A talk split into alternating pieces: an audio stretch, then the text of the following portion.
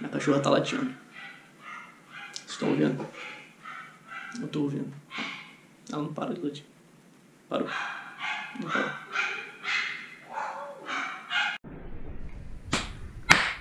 E aí pessoal, tudo bem? Então, vocês devem estar se perguntando, ué, hoje é segunda, por que, que o Rai tá falando comigo?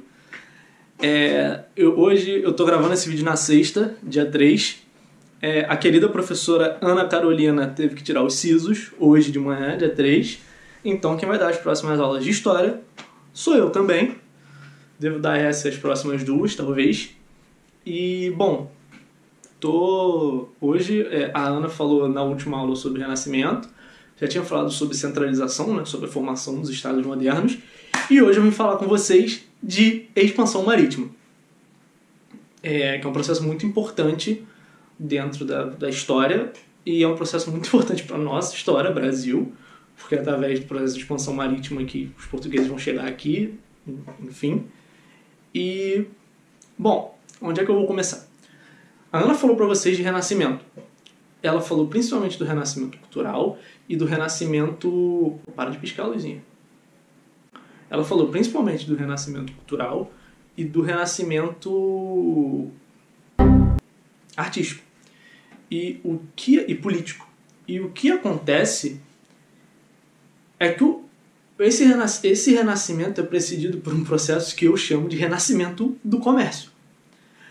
É, quando lá no século XII a igreja começa com as cruzadas para chegar a Jerusalém, esses cruzados eles passavam por diversos locais, locais assim, eles não saíam andando de Roma e iam até Jerusalém sem parar, sabe? Eles, eles paravam em diversos locais e nesses locais que eles paravam, eles paravam em locais onde já se tinha uma atividade de comércio incipiente e etc. E aí acabaram que, a partir dessas rotas de cruzados, se estabeleceram também rotas de comércio.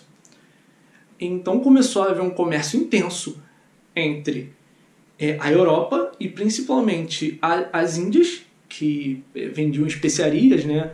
É, cravo, noz moscada, pimenta e outras coisas do tipo, e os países orientais que vendiam seus tecidos, que eram, são, eram e são muito caros na Europa até hoje. É, o que acontece é que o renascimento cultural, artístico, que a Ana falou para vocês, ele tem total ligação com isso. Por quê? Foi na Itália que aconteceu o renascimento, esse, os primeiros processos do que a gente chama de renascimento. E é também da Itália a primazia no comércio, que são as cidades de Gênova e Veneza. As cidades de Gênova faziam comércio mais pela rota que a gente conhece como a Rota do Mar Negro, e a cidade de Veneza dominava a rota do Mar Vermelho para chegar e pegar esses produtos e levar para dentro da Europa para fazer comércio. E aí, onde é que entra Portugal, que é o país que tem a primazia na expansão marítima nessa história? Portugal, como a Ana bem disse para vocês, faz a sua unificação através da, da, da, da instituição da, da dinastia de Avis em 1385. E, a partir de então, Portugal começa suas atividades como uma nação né, unificada vamos dizer assim. É... E Portugal tinha um território muito pequeno. Então Portugal tinha pouca terra cultivável. Então Portugal ele já tinha uma atividade pesqueira para fazer comércio grande. Pela posição de Portugal, Portugal estava em contato com portos ali do norte da África. E também a, o fato de ser um país centralizado ajudou muito, porque é, esse movimento é um movimento que é, é, é tem que ser organizado por um Estado grande, vamos dizer assim. E o que, que acontece? Né? Além desses fatores, Portugal ele estava numa região ali na Península Ibérica que foi dominada pelos mouros. E os mouros, por algumas especificidades da, região, da, da expansão da religião islâmica, que eu não vou falar nesse vídeo, é, mas se vocês procurarem vocês vão entender, os mouros conheciam muito de matemática, de cartografia, de astronomia. Então os portugueses tinham condições de construir embarcações para enfrentar os perigos do mar. E ao mesmo tempo, apesar de ter feito as cruzadas, de ter ido até Jerusalém, é, o, o, os europeus em si eles tinham, eles tinham um universo muito encantado. Como eu vou dizer assim? Ele era um universo muito místico porque o conhecimento era passado pela igreja. É, eles não tinham conhecimento de matemática e cartografia que, por exemplo, os mouros tinham. Então, se você pega os mapas mundos da época, é uma coisa até engraçada, porque assim, é um círculo e eles botam Jerusalém no centro do mundo, na parte de cima, assim, no fundo, que é como se fosse o Oriente, né? Como se entende que é o Oriente. É, era visto, o Oriente era visto como um lugar totalmente exótico, um paraíso na Terra, lar de Adão e Eva. E aí você tem a Europa aqui e a África aqui. Esses eram os mapas da época. Então você não tinha um conhecimento. Então esse conhecimento dos mouros ajudou muito. E além do que, por conta desse mundo místico, desse mundo encantado, os portugueses tinham muito. Os portugueses não, desculpa. Os europeus, eles tinham, no geral, eles tinham muito medo do mar. Por quê? Eles achavam que o mar era o lar de, lar de monstros, eles achavam que o inferno ficava no fundo do mar, ele achava, eles achavam que quem morria no mar ficava para sempre no purgatório. Então, esses são diversos motivos que faziam com que eles tinham, tivessem medo do mar, principalmente de oceanos. E o que acontece com Portugal é que Portugal acaba tendo a primazia na expansão marítima por conta de alguns desses fatores que eu falei. Então eu vou recapitular eles para vocês e eu vou falar um pouco mais sobre. Pensa assim, eu estou olhando aqui para baixo para lembrar de todos eles. O primeiro deles é uma, a centralização política, que Portugal foi um dos primeiros países a ter. O segundo é a localização geográfica. O terceiro é o conhecimento de matemática e cartografia, que eu falei que foi muito importante. O quarto, que eu estou olhando aqui, é pouca terra cultivável no território, ou seja, eles, eles tinham que ir no mar já fazer comércio, e além disso, eles queriam expandir os seus domínios. E por último, a gente pode falar de investimento. Por quê? Você tem outras nações, principalmente genoveses e venezianos, os italianos, investindo nessa expansão para diversificar os seus lucros, né? as suas atividades comerciais. E, e bom, eu dei essas, os motivos para Portugal ter sido esse primeiro. E aí, só para vocês terem uma ideia de o quão Portugal foi pioneiro na expansão marítima, eu trouxe aqui algumas coisas e eu vou ler para vocês aqui no meu caderno porque é, eu não, eu não consegui decorar isso tudo para falar para vocês. Mas, por exemplo, os portugueses difundiram o uso da bússola, desenvolveram o quadrante, aperfeiçoaram o astrolábio e construíram embarcações muito modernas. As embarcações portuguesas foram as primeiras a conseguir velejar contra o vento, apesar de serem barcos à vela. A gente tem uma visão muito errada de que a expansão marítima foi feita com o objetivo de chegar às ilhas.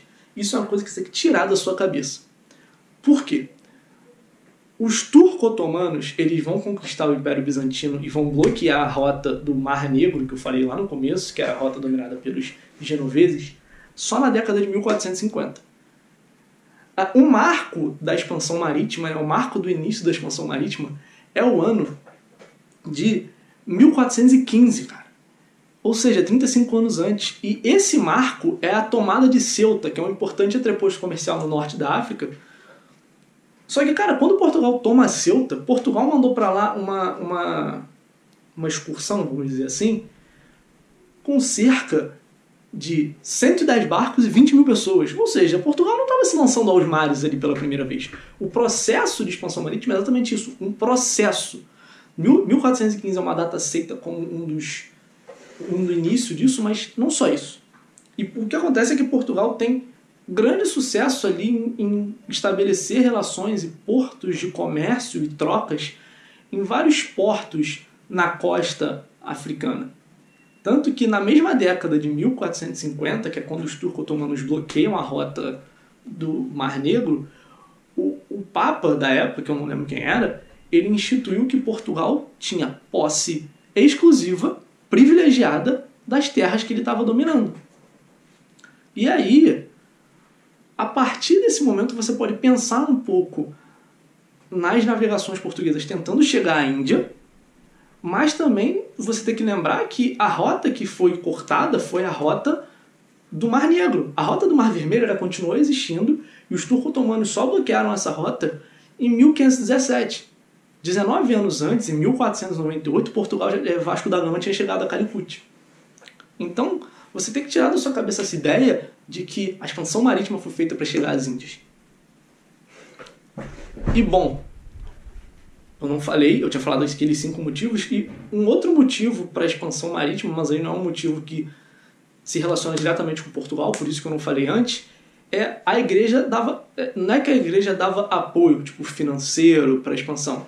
Só que a igreja olhava para a expansão e não condenava. Ela falava, pô, maneiro, isso vai fazer a gente expandir a nossa fé cristã pelo mundo. Por isso, inclusive, que o Papa dá esse privilégio, a lei da igreja ainda era muito forte na época, e ele dá esse privilégio das terras para Portugal. E aí o que vai, o que acontece é que em 1484 Portugal chega ali à região que hoje é o Zaire, que era na época era o Império do Congo. E o Império do Congo foi um dos maiores impérios da, da história africana que a gente conhece. E foi um império com o qual Portugal estabeleceu uma relação de parceria e comércio muito grande. É, Portugal transformou a atividade da escravidão numa atividade mercante, né, de vender escravos, a partir do, do, da troca, das trocas com o Império do Congo, com o Reino do Congo, na verdade. E Portugal estabeleceu longínquas relações com o Reino do Congo e que não foi só uma relação de dominação, foi uma relação de trocas. O Reino do Congo se fortaleceu muito por causa das trocas com Portugal, principalmente trocas por armamentos. E Portugal se fortaleceu a partir do comércio de escravos, que ele pegava do, do Reino do Congo. E, bom, você pode estar se perguntando, tá, mas e a Espanha, e a Inglaterra, Flandres? Inglaterra e Flandres, que são países que mais tarde, né, nos séculos posteriores, vão ficar conhecidos por ter marinhas muito fortes, eles são países que fazem o que a gente conhece como expansão marítima tardia. Eles fazem essa expansão só na virada do século XVI para XVII. Eu estou falando aqui do século XV ainda. E a Espanha é, conseguiu se reunificar só em 1469. A Ana falou do processo para vocês, mas foi quase 100 anos depois da reunificação de Portugal. Quando a, a França se, consegue se reunificar, ela se lança no processo de, de, de, de expansão, até para até se fortalecer pelos mesmos motivos de Portugal, conseguir terras, etc. Mas o que, que acontece? É, como a Espanha não podia seguir essa rota de Portugal, a Espanha tem que procurar outros, outros caminhos. Em 1484, um certo Cristóvão Colombo oferece para Portugal a rota de chegar às Índias contornando o planeta, porque ele achava que seria muito mais fácil do que contornar a África. Só que Portugal fala: não, a gente já tem aqui, a gente já estabeleceu relações com o Reino do Congo, a gente está bem aqui, a gente não precisa dessa sua maluquice aí. E aí, é, os reis Fernando e Isabel que eram gente da Espanha unificada, aceitam essa ideia. E bom, Cristóvão Colombo realmente estava certo, dava para chegar nas Índias rodando o planeta, só que ele não contava com um território enorme chamado América, que não se chamava América na época, lembre-se disso. E só que Cristóvão Colombo ele achou que ele chegou nas Índias e ele morreu achando que tinha chegado nas Índias, por isso que os nossos nativos americanos são chamados de índios, que era como ele chamava eles. Enfim, eu acho que eu consegui falar tudo de, de expansão marítima para vocês. É um assunto curto, não é um assunto muito longo. Vocês estão acostumados com os vídeos da Ana aí falando meia hora. Eu estou aqui há 14 minutinhos. Isso, assim, eu acho que a minha, o meu objetivo com essa aula ele, ele foi cumprido nesse pequeno tempo que eu falei com vocês. E o que eu posso falar para vocês mais sobre isso é. É, nada demais. E assim, o que eu posso falar, eu falei para vocês que o mundo era muito encantado, muito místico. É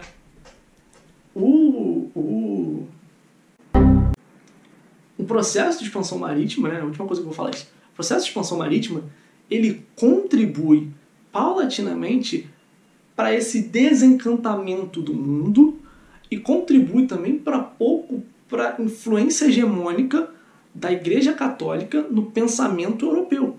Porque você começa a ver que muito daquilo que a igreja pregava sobre a vida, sobre o mundo, não é real. Então a hegemonia do conhecimento que a igreja tinha, ela começa a cair. Então também é um processo muito importante para isso. E o próprio, a própria expansão não pode deixar de ser entendida como uma busca das pessoas pelo paraíso. As pessoas iam se aventurar por causa do paraíso. É, você, você ouve falar que nessa época haviam muitos aventureiros. E as pessoas tinham esse espírito muito mais aventureiro. Então, é isso. É, a próxima aula não sei de que vai ser ainda, mas a gente se vê na próxima aula e mandem melhoras pra Ana aqui embaixo, que ela tá sem os cílios e tá com a carinha inchada. Beijo, gente!